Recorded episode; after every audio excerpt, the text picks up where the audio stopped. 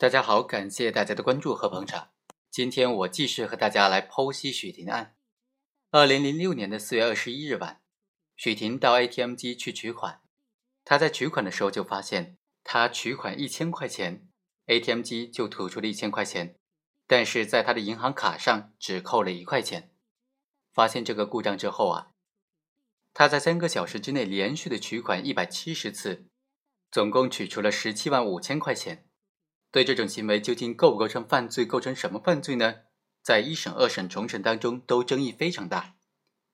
最终重审的时候就认定他构成盗窃罪，判处的有期徒刑五年。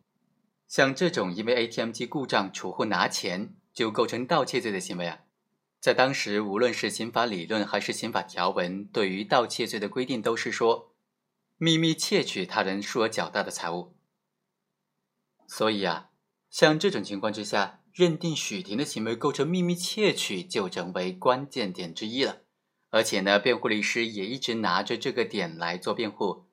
辩护人就说，许婷是实名的卡拿去实名的取钱，而且当时呢是有 ATM 的监控录像的，他光明正大的取自己银行卡里的钱，这怎么会变成是秘密窃取了呢？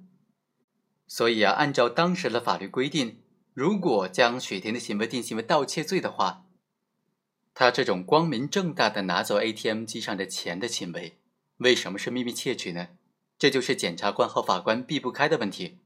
法官在判决的时候，必须对这个问题进行分析和回应。在这个案件当中，法官最终是怎么分析许婷的行为构成秘密窃取的呢？法院就认为啊，盗窃罪当中规定的秘密窃取。指的是行为人采取自认为不被财产的所有人或者保管人当场发觉的方法，违背财产所有人、保管人的意志，利用非暴力的手段取得财物的行为。秘密它具有主观性、相对性的特点。主观性呢，是指行为人主观上自认为他的行为没有被发觉。至于实际上是否被发觉呢，并不影响秘密性的成立。相对性指的是。行为的秘密性只是相对于财产的所有人或者保管人而言的。只要行为人自认为不会被财产的所有人或者保管人发觉就可以了。至于说是否被其他人、第三人或者财物的所有人、保管人设置的工具等等发觉呢，都不受影响。秘密性还只是相对于行为实行的当时来说的。至于行为事后是否会被发觉，也不会影响秘密性的成立的。而窃取则是指行为人的行为具有违背财物的所有人、保管人的意志以及手段的非暴力性。在本案当中，柜员机只是银行用于经营、保管资金的智能工具。当柜员机出现故障的时候，已经不能够正确的执行和代表银行的意志。徐某利用银行柜员机出错的这种情况啊。趁着银行工作人员还没有发觉，就对这个 ATM 机进行连续的恶意的取款，总共取了一百七十多次。徐某取款的时候，不仅明知道柜员机出了故障，而且通过第一次取款的成功，知道银行工作人员不会当场察觉到他恶意取款的行为，而且事实上，银行也是直到徐某作案后的第三天才发觉的。这些事实足以说明。徐某在主观上具有了非法占有银行的财产的行为，不会被银行工作人员当场发觉的侥幸的心理。虽然徐某持有的是他本人的银行卡，柜员机旁呢也有监控录像，这些都只是使银行事后能够查明徐某的身份，但是不足以使银行当场能够发觉并且制止徐某的恶意取款行为。所以，徐某的行为具有秘密性的特征。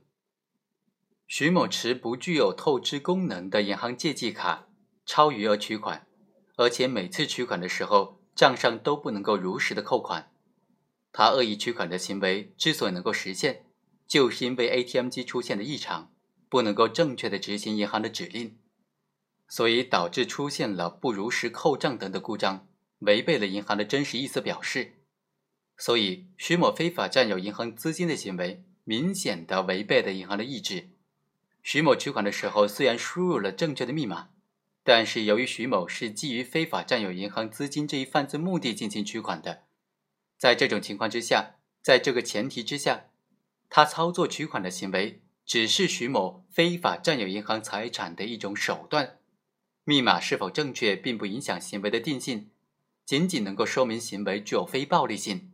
所以呢，徐某的恶意取款行为完全符合秘密窃取的法律特征。好，以上就是本期的全部内容，我们下期再会。